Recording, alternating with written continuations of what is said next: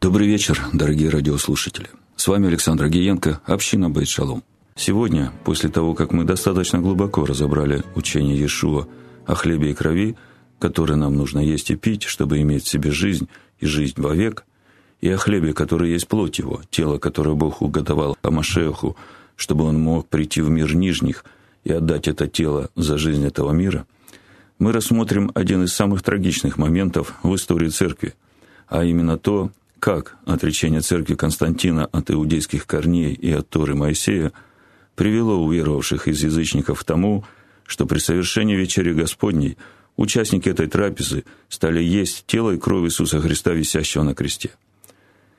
Чего не было в первоапостольской церкви.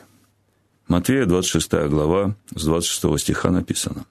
«И когда они ели, Иисус взял хлеб и, благословив, преломил, и, раздавая ученикам, сказал, «Примите, едите, сие есть тело мое».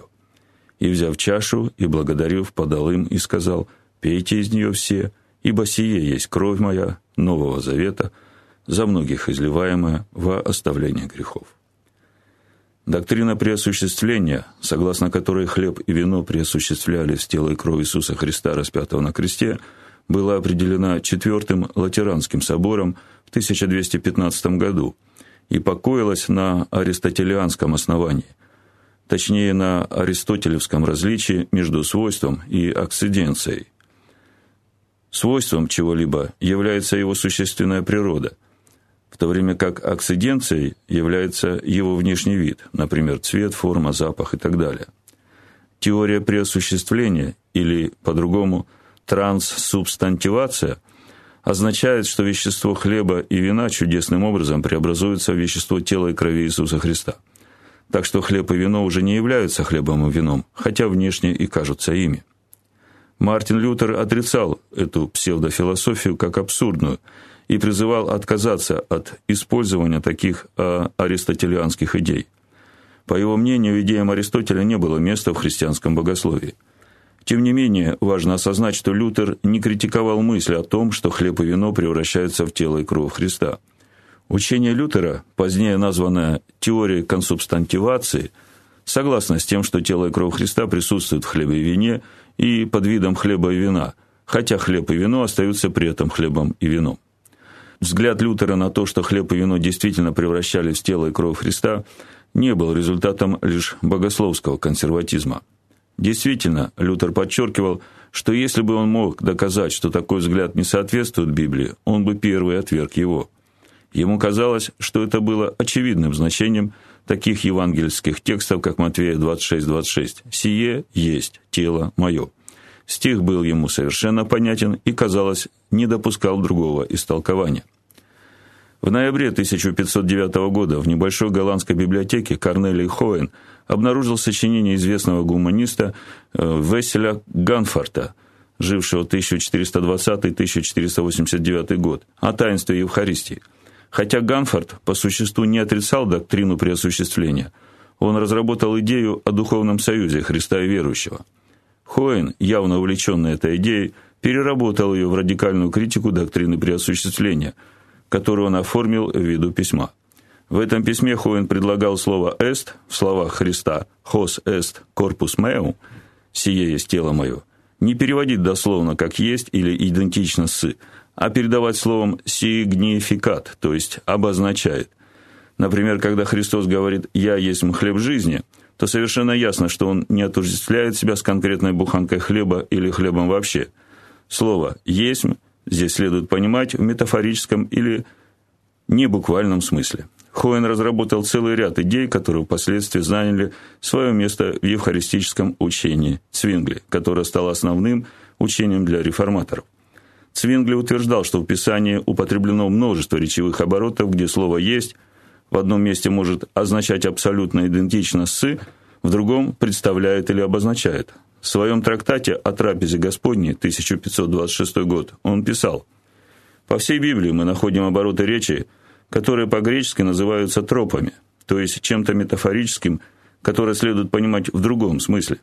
Например, в 15 главе Евангелия от Иоанна Христос говорит «Я есть истинная виноградная лоза», Это означает, что Христос похож на виноградную лозу по отношению к нам, которые поддерживаются и растут в нем, как ветви растут на лозе. Аналогичным образом в первой главе того же Евангелия мы читаем «Вот Агнец Божий, который берет на себя грех мира».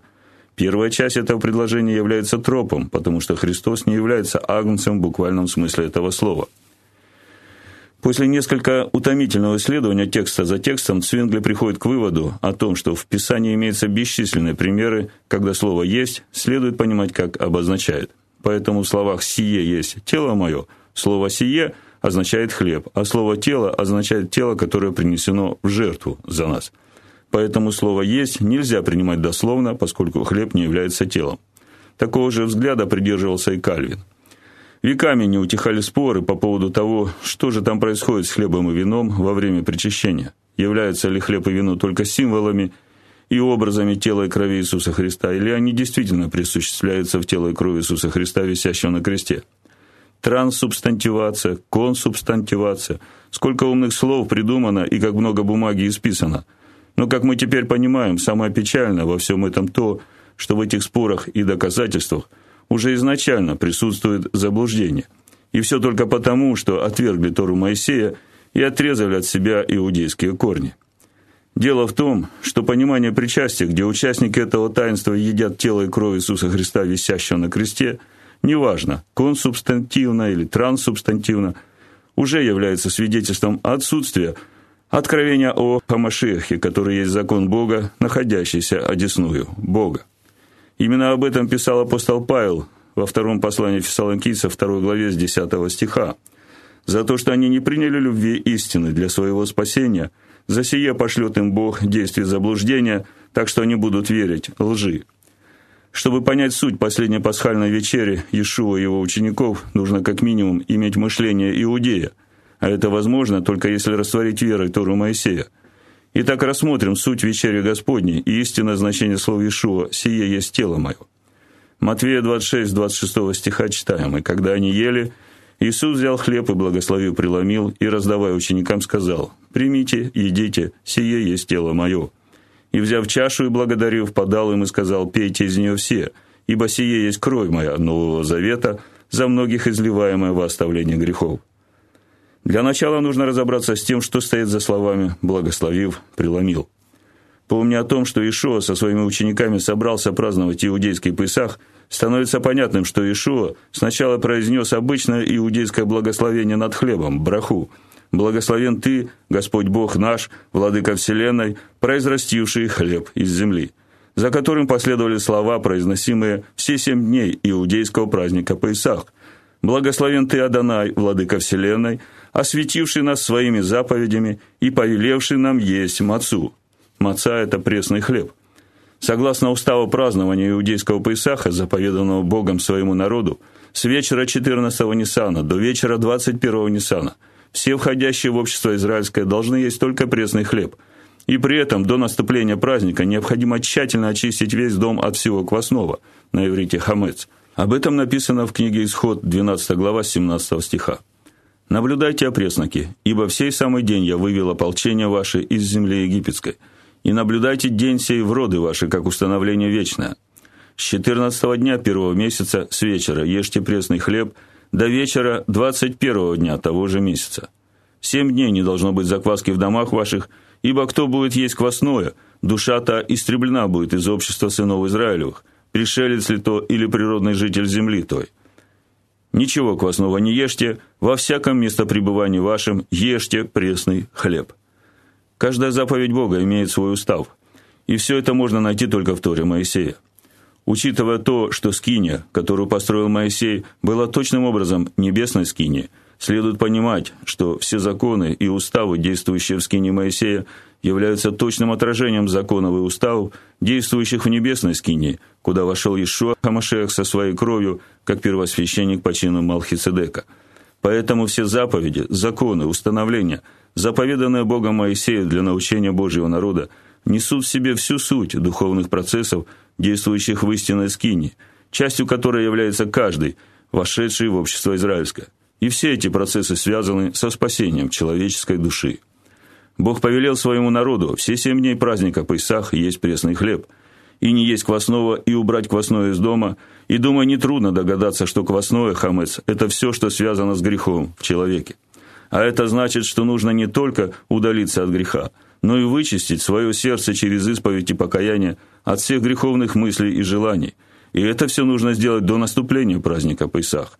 А с наступлением праздника нужно семь дней полностью пребывать в Слове Бога, чтобы напитаться этим хлебом жизни. И потом, пройдя 49 дней проверок и испытаний, достигнуть праздника Шавуот, дня Пятидесятницы, и получить дар, матан, от Бога, это новый уровень богопознания, новый уровень веры и силы от Бога, как написано из веры в веру, из славы в славу. Теперь, возвращаясь к пасхальной трапезе Ишуа и его учеников, становится понятным, что Ишуа, взяв мацу в руки и произнося над этим пресным хлебом браху, разъясняет своим ученикам значение этого пресного хлеба в уставе празднования иудейского Песаха, который заповедал праздновать Бог. «Сие есть тело мое, хлеб, сходящий с небес», — говорит Иешуа. Также следует отметить еще один значительный момент относительно пресного хлеба, преломляемого в пасхальный седер, а именно то, что в начале иудейской пасхальной трапезы из трех кусков мацы, лежащих на столе, разламывается средний кусок мацы на две части. Именно эта средняя маца символизирует Сына Бога, Хамашеха, назвавшего себя хлебом жизни – Одна половина этого пресного хлеба делится на достаточное число кусочков для участвующих в служении и съедается, а вторая половина, которую называют афикаман, прячется, и позже ее находят дети участников пасхальной трапезы, после чего афикаман делится также на всех участников трапезы и съедается в качестве последнего блюда трапезы. Одно из значений слова афикаман на десерт. Разломанная на две части эта средняя маца символизирует два прихода Мессии – Первый раз для искупления общества израильского, второй раз для установления царства Израиля. Именно поэтому Иешуа сказал «Сие есть тело мое за вас, ломимо».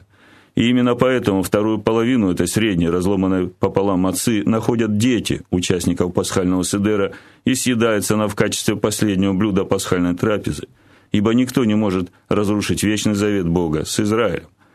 До того, как Ишуа Хамашех своей смертью и воскресением разрушил власть греха и вывел свой народ из духовного Египта, центральным местом в проведении пасхального седера было повествование об исходе Израиля из Египта, ставшего основой их существования как народа. Словами «сие творите в мое воспоминание» Ишуа дает повеление своим ученикам с этого момента сделать центральной истиной пасхального седера исход из духовного Египта, провозглашая смерть и воскресение нашего Господа – который стал основой возрождения для принявших его и уверовавших в имя его, которое есть Слово Бога. В обоих случаях провозглашение указывает не только на избавление в прошлом, но и подразумевает избавление в будущем. Вот почему необходимо провозглашать это до тех пор, пока он не придет во второй раз. Что же касается чаши после вечери, которая написана в 1 Коринфянах 11.25, также и чашу после вечери сказал «Сия чаша есть Новый Завет в моей крови», то за неимением времени просто предлагаю для лучшего понимания перевод Дэвида Штерна, данный в Еврейском Новом Завете, где написано «Также и чашу после трапезы, говоря, эта чаша есть новый договор, скрепляемый моей кровью». Есть содержание завета и есть кровь, которой должен быть скреплен этот завет. Именно так был заключен первый завет, о чем написано в Исходе, 24 главе 7 стиха читаю «И взял книгу завета и прочитал вслух народу, и сказали они – все, что сказал Господь, сделаем и будем послушны. И взял Моисей крови, и окропил народ, говоря, вот кровь завета, который Господь заключил с вами, о всех словах сиих. Именно так должен быть заключен и Новый Завет. Это чаша, новый договор, скрепляемый моей кровью, сказал Иешуа своим ученикам. И согласно порядку празднования иудейского Песаха, это была чаша после вечери, которую иудеи называют чаша спасения.